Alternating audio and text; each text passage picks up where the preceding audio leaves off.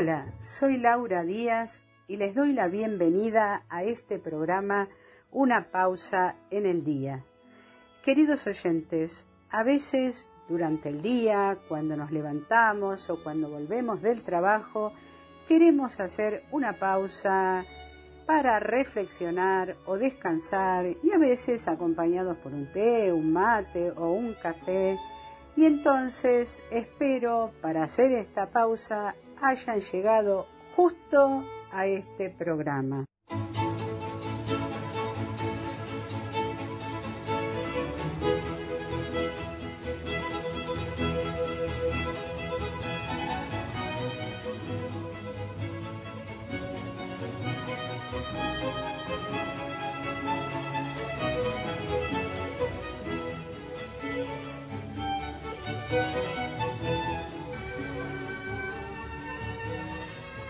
La pausa.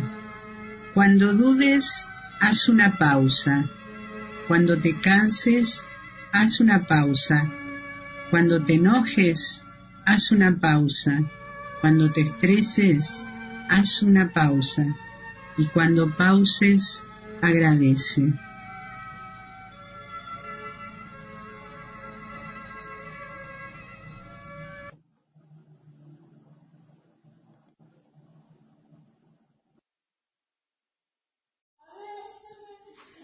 Hola, les quiero contar que hoy se celebra el Día Nacional del Teatro.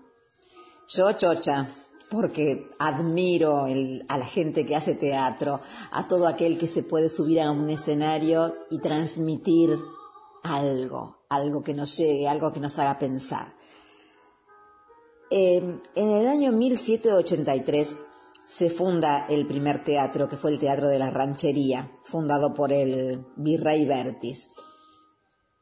En el año 1792, un incendio lo destruye. Eh, con el tiempo se instituye el 30 de noviembre, que fue, eh, digamos, en realidad cuando se inicia el teatro, como el Día Nacional del Teatro.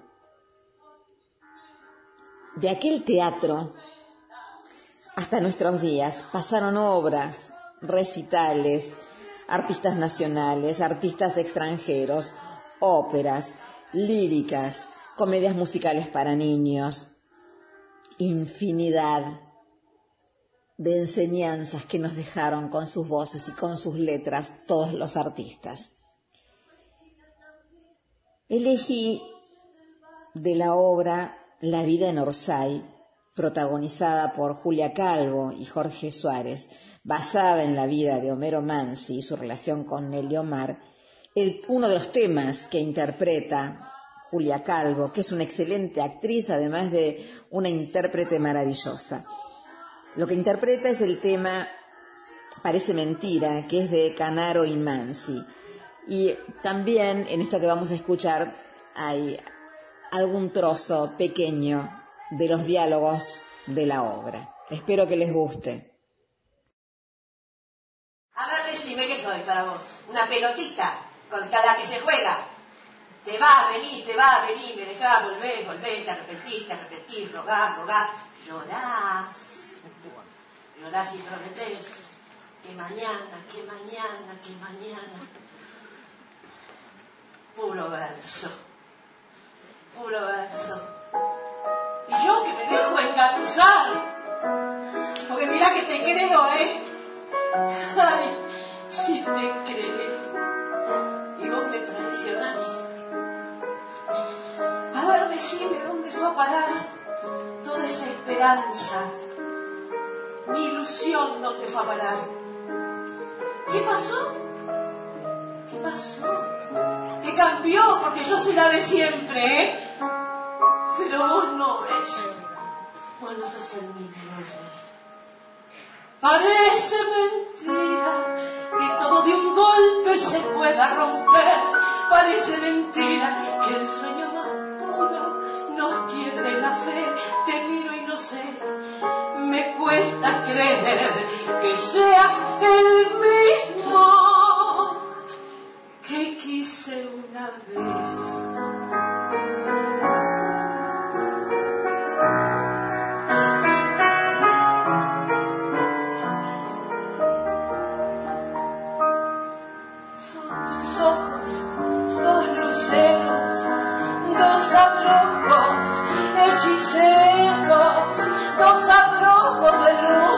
porque sei que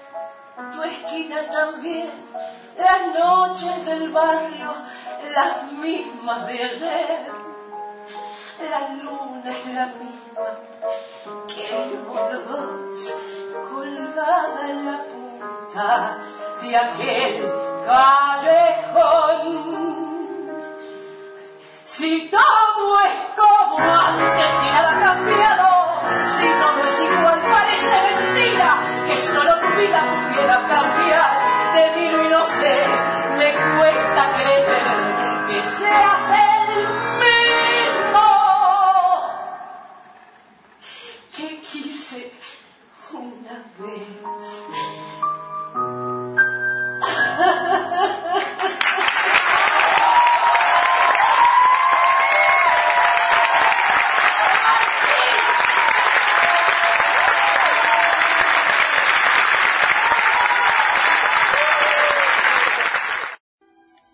Para continuar con la celebración del Día del Teatro, les propongo escuchar esta grabación que se hizo en el año 2018 en el Teatro Colón en un homenaje que se le realizó a María Elena Walsh.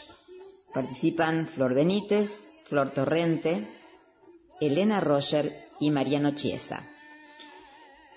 El tema, por supuesto lo conocemos todos, el viejo varieté, que nos indica que no se puede parar la función, nunca, y a pesar de todo lo que nos pase, la función debe continuar. Gracias María Elena por ponerlo en palabras y en música para que el Music Hall te haya podido rendir un homenaje. Viva el teatro.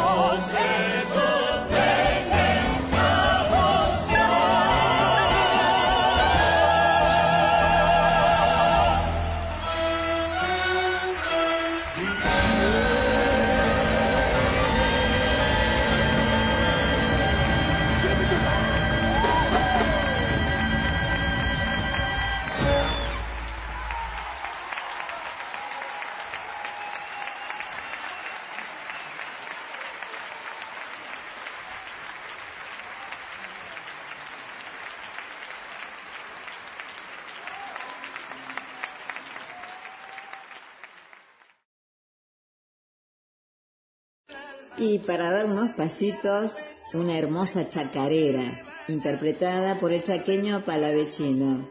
Déjame que me vaya. Adelante con la chacarera. Y esta se habremos cantado en los festivales.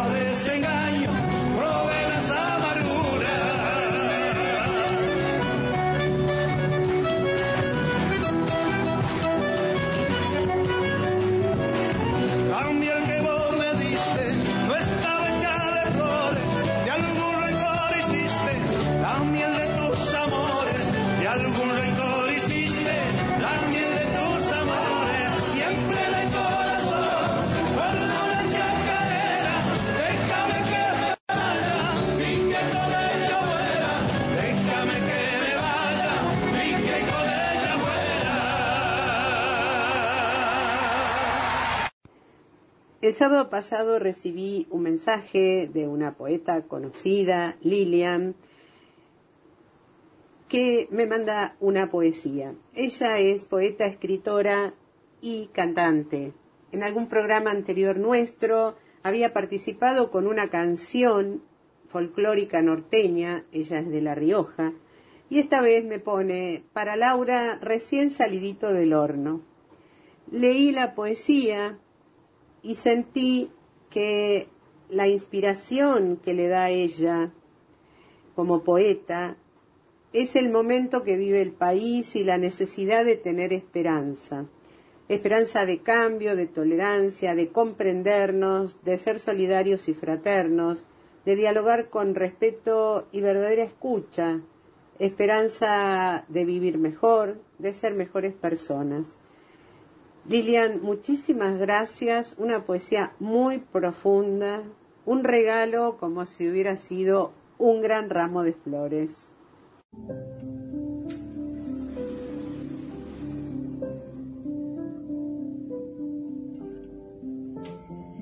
Pueblo extraño.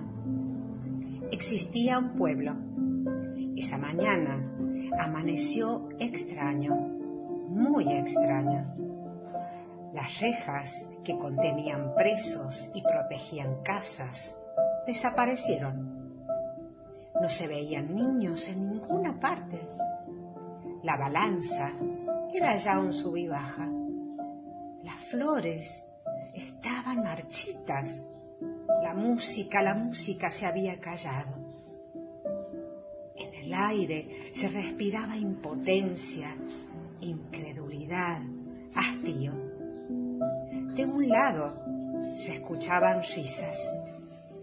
Enfrente irrumpían llantos. De un costado gritos y del otro rezos de los distintos credos se alzaban al cielo. No te pedimos, amado Ser Supremo, comprender. Te pedimos seguir con amor, seguir con fe. No te pedimos que el sufrimiento termine. Te pedimos no juzgar y caminar mansos, serenos, con paz. Cuando llegó la noche, los gritos, las risas y llantos enmudecieron. Solo continuaban las plegarias y mantras, salmos y abluciones. Solo ellas seguían orando. Del cielo desaparecieron los astros, la luna y las estrellas. Nunca más hubo luminosos amaneceres en el pueblo. Quedó solo lo oculto, la oscuridad. Y a toda hora se escuchan los ecos que repiten incesante, sin parar. Te pedimos amor y fe, serenidad, mansedumbre y no juzgar. Lilia Hernández, Córdoba, 27 de noviembre del año 2021.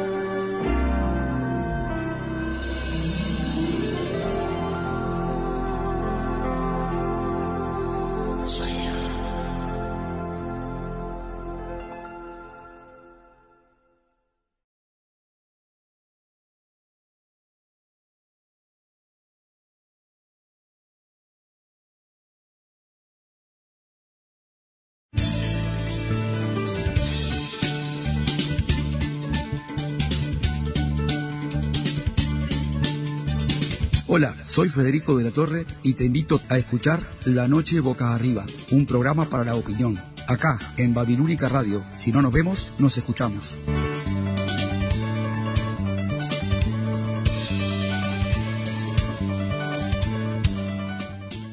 La noche boca arriba, todos los lunes 19.30 hora de Montevideo, Buenos Aires, Brasilia, 18.30 Nueva York y La Habana, 17.30 Santiago y Lima, www.lababilúnica.com. Los esperamos. Serán los diablos los que en el tablado esperarán. Todos los sábados a las 22.30 de Montevideo y Buenos Aires a las 21 y 30 de Nueva York y a las 3.30 de Madrid, nos encontramos en Buenas noches Auditorio, un programa conducido por Giovanna Videla y Claudia Avero.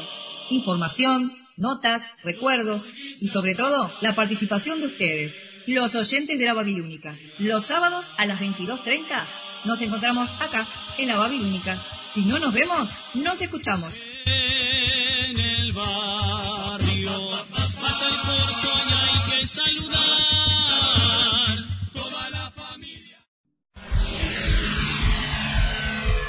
En tu vida, un sonido conectado a tus oídos.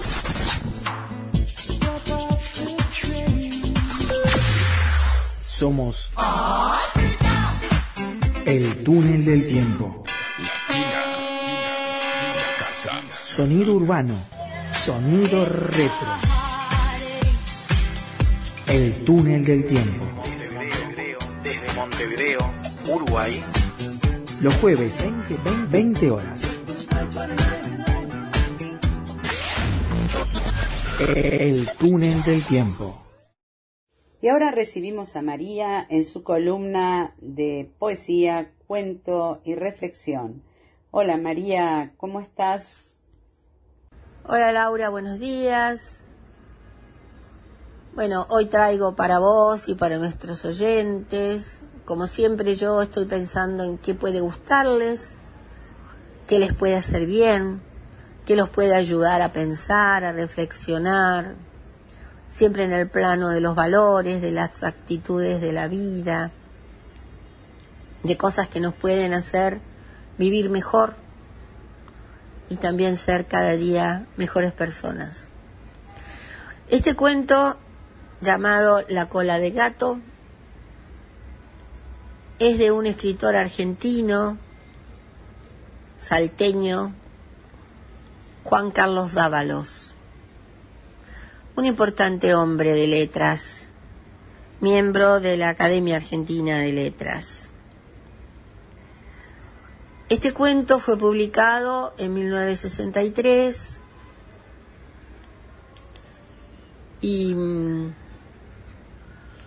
y es curioso, es muy simple, pero al mismo tiempo nos deja, nos deja reflexionando. Después hablamos. Ahí va el cuento. La cola del gato. Don Roque Pérez es el hombre más flemático de Salta. Tiene 40 años, hace 20 que está de empleado público en una oficina de la Casa de Gobierno, es solterón, metódico, cumplidor y beato. Su vida es simple y redundante, como el rodar monótono de los días provincianos, o bien como marcha circular y pacífico de un macho de noria. La historia de este hombre contiene dos etapas, separadas entre sí por un acontecimiento trascendental que dejó en su espíritu una perplejidad perdurable. La primera etapa comprende su juventud, los diez años que pasó de dependiente en la tienda de don Pepe Zarratea. La segunda etapa comprende su madurez, sus 20 años de empleado público. Con una sonrisa indefinible y calmosa, mientras fuma su cigarrillo, Don Roque Pérez cuenta su caso a un grupo de oficinistas. Cuando él era dependiente, dormía en la trastienda. El negocio de Zarratea ocupaba una vieja casuca que todavía existe en una esquina de la plaza. El dependiente barría la vereda todas las mañanas, plumereaba los estantes y aguardaba al patrón que se presentaba a las ocho. Zarratea despachaba personalmente detrás del mostrador, pero si había que bajar alguna pieza de un alto estante, colocaba la escalera y el dependiente se encaramaba por ella. A las nueve de la noche, Zarratea despedía a sus contertulios del barrio, se guardaba el dinero en el bolsillo y se marchaba a su casa.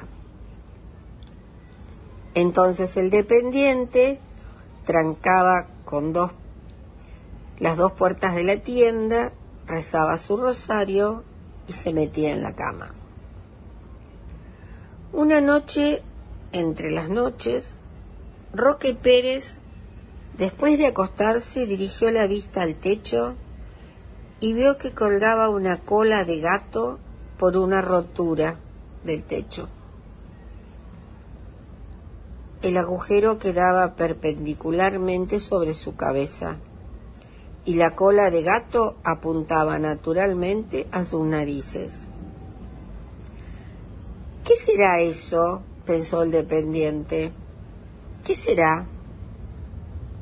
Apagó la vela y se durmió. Varias noches después del descubrimiento, Roque Pérez volvió a mirar la cola de gato. Al cabo de una hora de contemplación pensaba, ¿qué será esa cola? Y se decía, mañana voy a poner la escalera para ver lo que es. Y apagaba la vela y se dormía. Todas las mañanas al despertar, Roque Pérez se desperezaba y miraba la cola de gato.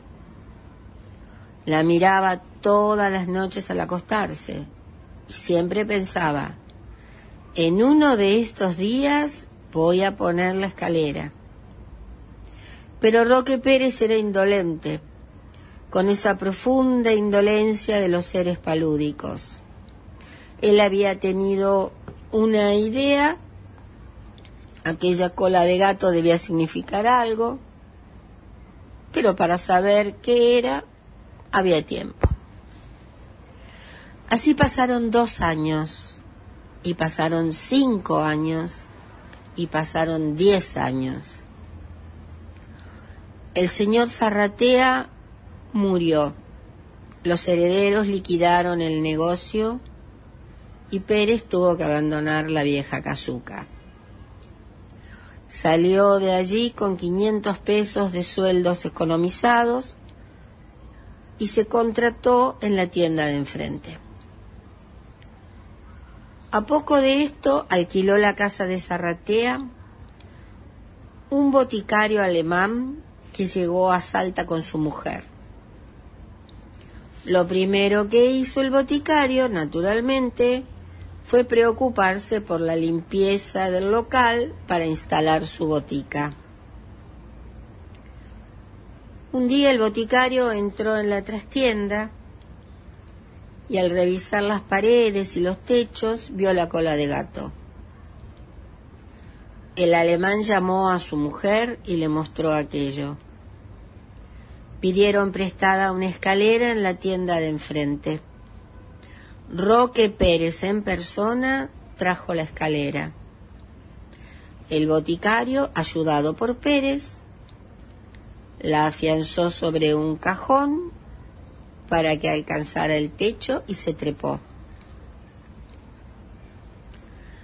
Mientras el pobre Roque sostenía la escalera, el boticario allá arriba asió de la cola, tiró y cayó al suelo una moneda de oro. Tiró más y cayeron algunos cascotes y varias monedas. Luego, metiendo el brazo en un agujero del techo, sacó un zurrón lleno de onzas de oro y se los arrojó a su mujer. Buscó más y encontró otra bolsa y cargando el pesado fardo bajó al suelo. Bueno, dijo el alemán todo sofocado, entregándole a Pérez una monedita. Aquí tiene usted su propina y gracias por la escalera. Ahora, don Roque, ante la rueda de empleados, da un chupón formidable a su cigarrillo, sonríe con calma y con las barbas llenas de humo dice, entonces fue cuando comprendí que mi destino era ser empleado público. ¿Qué tal? ¿Qué les pareció la historia? A mí me hace pensar que muchas veces le echamos la culpa a la suerte, al destino, a cualquier cosa, para no hacernos cargo de lo que no hacemos o de lo que hacemos mal y por ahí dejamos que otros lo hagan. Y cuando el otro lo hace como en el cuento, que el alemán inmediatamente busca qué es esa cola de gato y encuentra un tesoro escondido, decimos qué suerte que tuvo. ¿Cuántas veces decimos qué suerte que tiene fulano, que tiene mengano? y ni siquiera sabemos mucho de la vida de fulano y de mengano, solo vemos lo que externamente se puede ver. Pero a lo mejor ese fulano o ese mengano es un, una persona sumamente aplicada, trabajadora, curiosa, con ganas de superación permanentes, y le va bien honesta, honesta, y le va bien. Eso no es suerte.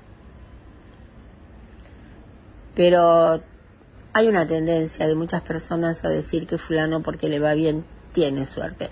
De golpe suerte es sacarse la lotería. Bueno, hay un, un porcentaje mínimo de suerte en la vida todo lo demás lo hacemos nosotros, cada día.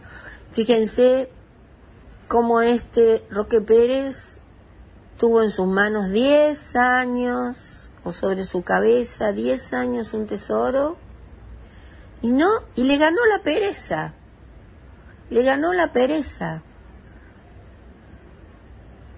No se preocupó nunca, se tomó el tiempo se tomó un ratito que le sobraba seguramente para ver qué, de qué se trataba. Y se perdió el tesoro. Y el, cuento concluye con una reflexión de él que dice, mi destino era ser empleado público. El destino se lo hizo él, porque tuvo 10 años sobre su cabeza un tesoro que lo hubiera llevado a otra vida. Bueno, cada uno pensará lo que quiera de esto. Yo les doy mi opinión. Día a día dejemos nuestro destino. Hasta la semana que viene. Gracias María por esta reflexión. Rescato el esfuerzo, el mérito, la curiosidad, porque el alemán tuvo la curiosidad de ver qué había atrás de esa cola de gato y que tiene que, tiene que ver con la valorización también de uno mismo.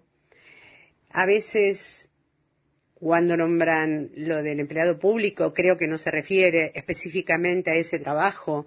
Yo me acordé del personaje de Gasalla haciendo eso, sino que se refiere a que es cierto que tenemos que disfrutar de lo que logramos en un momento determinado, pero también existe el empuje para seguir alcanzando metas. Y bueno, eso es lo que me quedó. Y mis alumnos de la facultad, muchas veces algunos se acerca y me dice, profesora, me fue mal en esta materia. Y yo les digo, no importa, no importa, te va a ir bien. Y lo que tenés que fijarte es el objetivo de poder aprender y recibirte, para poder crecer y poder insertarte, valga la redundancia, insertarte en este caso en el campo laboral, pero también el estudio a uno lo gratifica interiormente.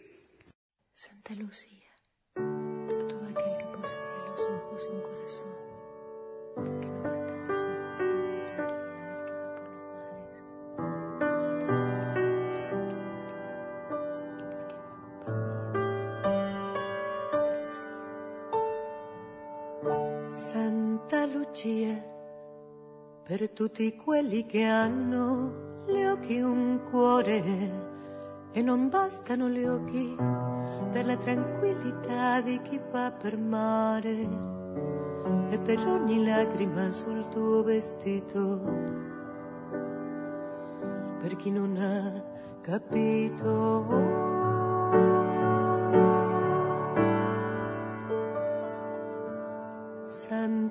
Lucia, per chi beve di notte e di notte muore e di notte legge e cade sul suo ultimo metro per gli amici che vanno e ritornano indietro e hanno perduto l'anima e le ali.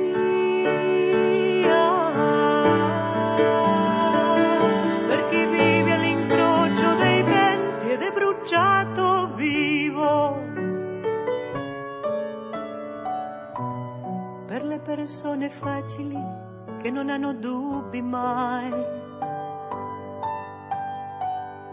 Per la nostra corona di stelle e di spine. Per la nostra paura del buio e della fantasia. Santa Lucia, il violino dei poveri, una barca sfondata, è un ragazzino secondo piano che canta, ride e stona, perché va da lontano fa che le sia dolce, anche la pioggia nelle scarpe, anche la solitudine.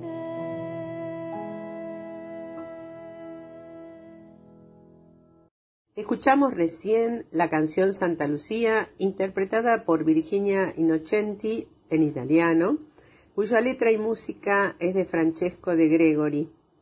Y ahora vamos a escuchar a los Zucará, que fue el nombre del dúo uruguayo de música popular integrado por Humberto Piñeiro y Julio Víctor González interpretarán una canción de Isabel Parra que se llama Ni toda la tierra entera.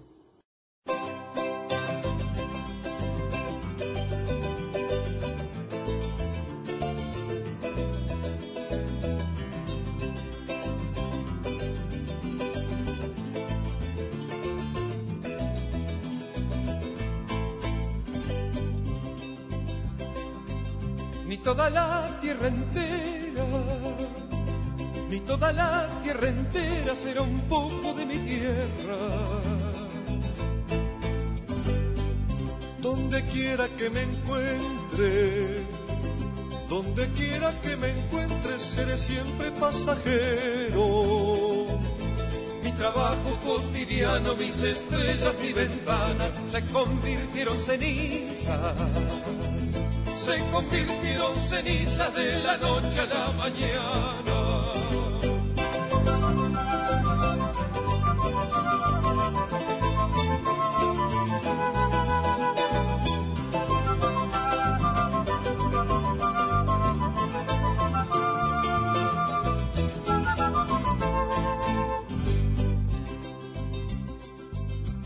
Puedo hablar, puedo reír y hasta me pongo a cantar.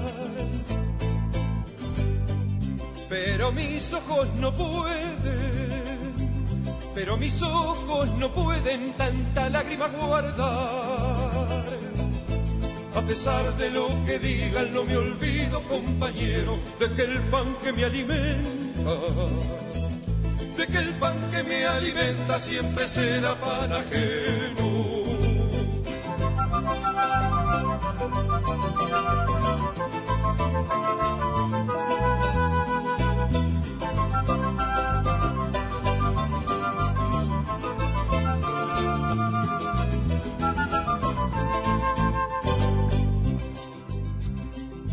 Quisiera estar en mi puerta Quisiera estar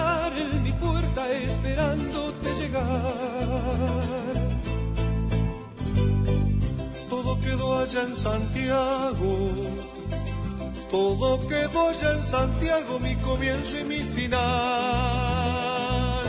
Si me quedara siquiera el don de pedir un sí, elegiría la gloria. Elegiría la gloria de volver a mi país de volver a mi país, de volver a mi país,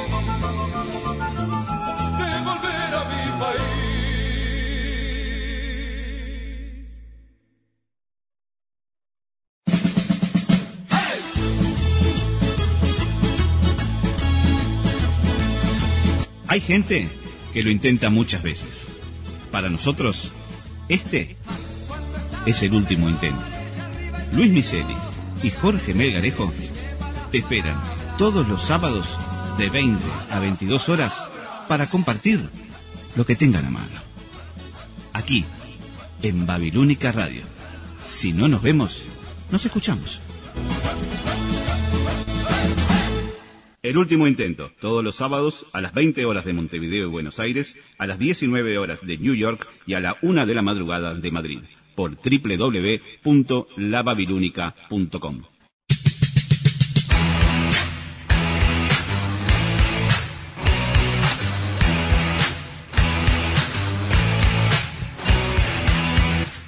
Hola, soy Betina Esteves y te invito a que me acompañes en Mujeres en Rock. Todos los viernes a las 21 horas, el rock tiene voz de mujer. Mujeres en Rock, acá en la Babilónica Radio. Si no nos vemos, nos escuchamos.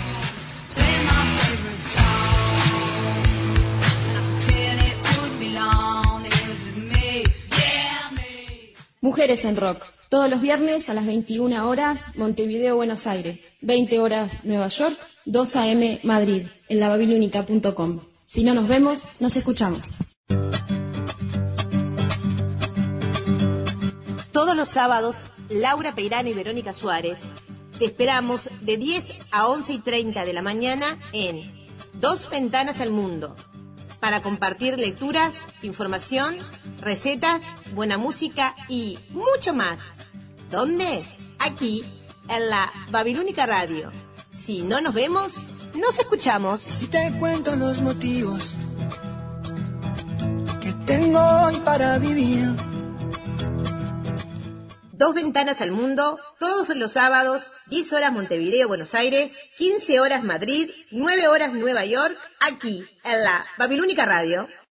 Y seguimos con el teatro, esta vez la ópera.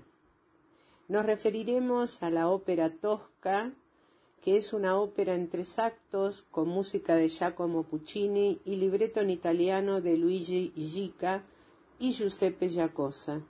Fue estrenada con éxito en Roma el 14 de enero de 1900 en el Teatro Constance. La obra transcurre inmediatamente después de la restauración del gobierno papal tras la breve experiencia republicana en Roma durante 1798 y 99. El argumento de Tosca es de corte político, inserto en un ambiente histórico verídico que es la Europa del 1800 y en medio de la invasión de Napoleón a Italia, en pos de sus ideas revolucionarias. Tosca es una mujer de muy fuerte carácter, famosa por su voz y por sus terribles celos. La tormentosa historia de amor entre la cantante Tosca y el, pintón- el pintor Cavaradossi, malograda por el infame Scarpia, una mujer libre y enamorada que desafía al poder y que traicionada salta al vacío por desesperación. Es una ópera potente, teatral e impactante con la que Giacomo Puccini acercó en forma magistral la música a la narrativa. Acá escuchamos interpretando a Floria Tosca, Melody Moore, interpretando a Mario Cavarodesi, Leonardo Caimi, al barón Scarpia, Elchin Asisov, y acompañados por el coro del Municipal de Santiago y la Orquesta Filarmónica de Santiago, cuyo director musical es Konstantin Chudovsky. El Teatro Municipal de Santiago es el centro cultural activo más antiguo de Chile y escenario fundamental de obras de todo el mundo. Escucharemos una parte que es como una sinopsis de la ópera y luego, interpretada por Plácido Domingo, el acto, el tercer acto, el aria del tercer acto, llamada El Luce van le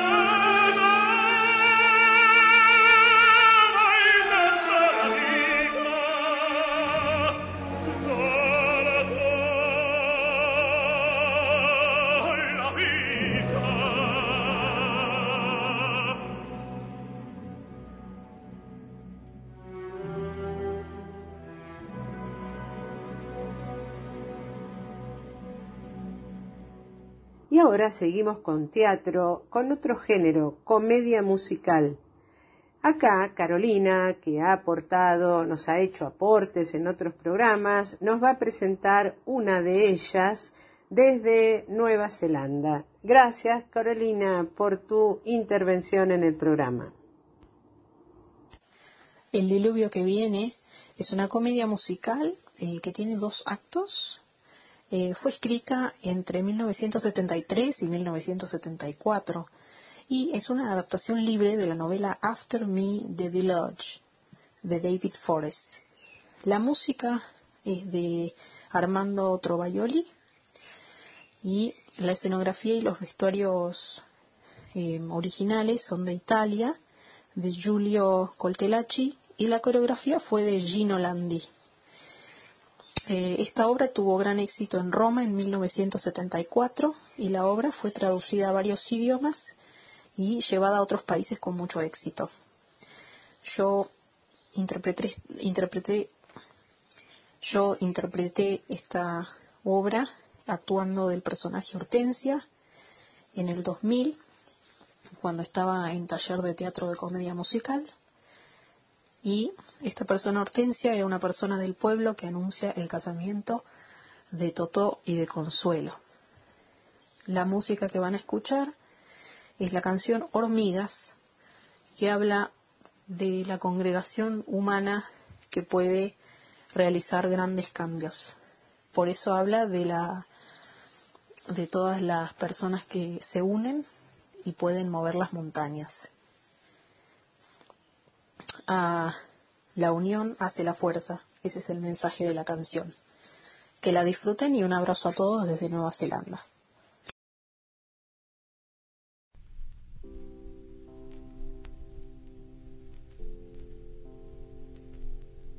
Dios mío, ¿qué debo hacer en estos momentos abandonado de ti? Solo entre mi gente. Me siento una hormiga tan solamente. Un pobre insecto es una hormiga sola, es un cero sin ningún valor. Un granito de arena es para ella una montaña, pero en compañía no la detiene nada. Y así una hormiga mueve la montaña.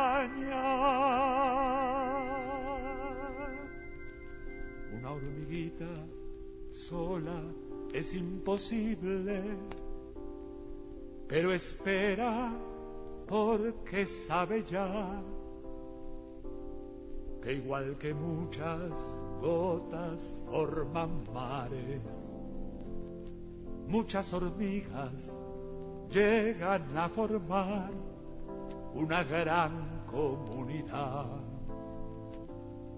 Más si una sola afronta la fatiga, entonces sí que solo es una hormiga.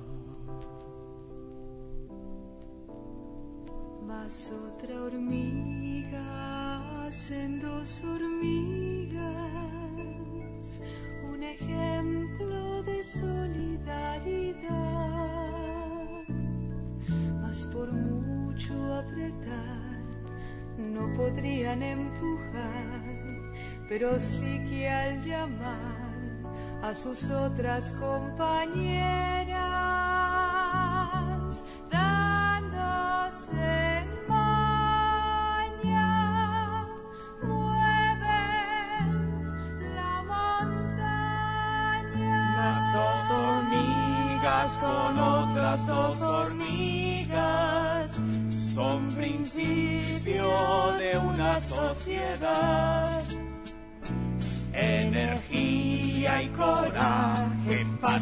este mensaje y a nuestro trabajo unamos nuestras voces y vamos.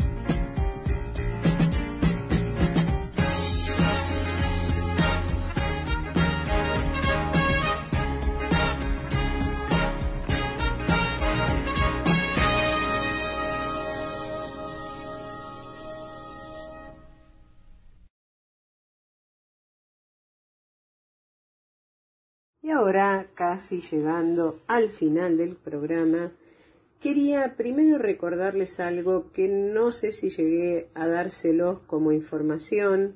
El programa pasado tratamos el tema de que el 25 de noviembre fue el Día Internacional de la Eliminación de la Violencia contra la Mujer y entonces quería darle los datos de los números telefónicos de asistencia a las víctimas. Acá en Argentina el número 137 y el 144 y en Uruguay el asterisco 4141 o de un teléfono fijo 0800 4141. Bueno, quería agradecerles a todos y saludar a todos los oyentes que están escuchándonos, ya sea familiares, amigos u otros oyentes y eh, agradecer a los que han participado en este programa, que han aportado en este programa.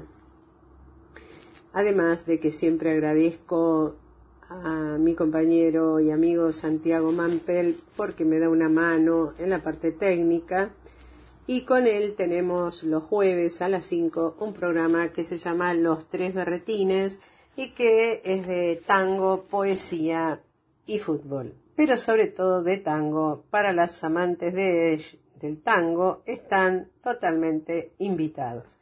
A continuación de los tres berretines y a los jueves a las 18 horas, eh, repetimos una pausa en el día para aquellos que no lo hayan escuchado, lo quieran volver a escuchar o quieran recomendarlo.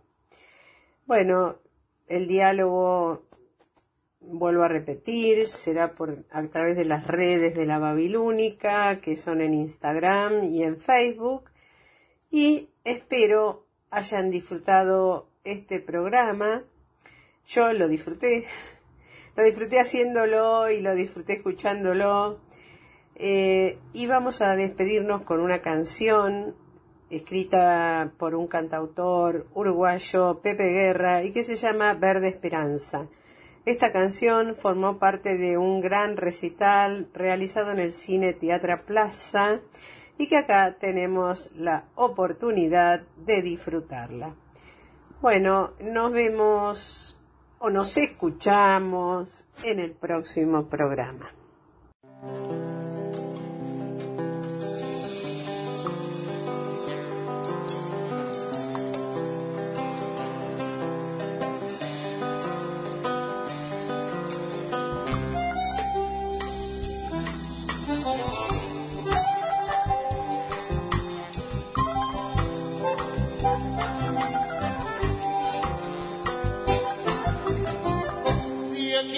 me voy, me quedo, te quiero así.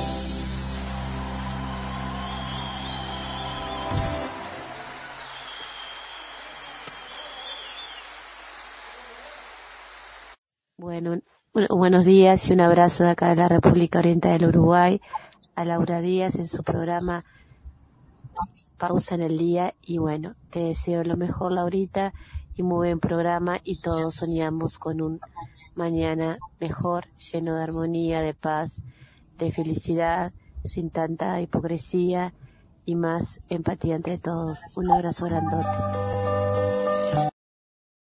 Y ahora quiero saludar, ya los saludé a todos mis compañeros de la Babilónica, pero en especial a aquellos que están hoy, que me mandaron mensajes, como Jorge, Fabián, Luis, Laura Peirano, que recién ma- mandó el audio, a Verónica, y bueno, también quiero saludar a una amiga, Tere, que cumplió años ayer, así que muchas felicidades y algunos saluditos más que son un poquito más largos y que creo que vale la pena, allá como a Juan Carlos, a Pablo, a Cristina, a Graciela, a Marta, a Susana, a Mónica, a Miguel, a Diana. Pero además me llegó una invitación que quiero compartir con ustedes de un director de teatro al cual conozco, que se llama Héctor Freire, que van a representar por streaming una obra que se llama Francisco Juglar de Dios y me pone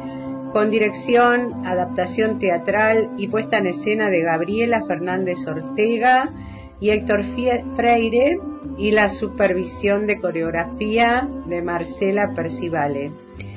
Esta obra musical, ya que hablamos de teatro, sobre la vida de San Francisco de Asís.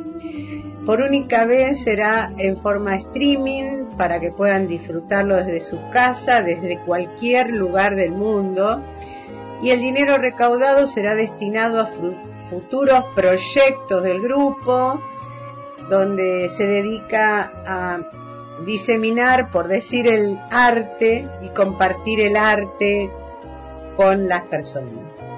Podemos adquirir nuestras entradas en Alternativa Teatral buscando la obra Francisco Juglar de Dios. Y cualquier duda o consulta pueden escribir a sagradateatro.hotmail.com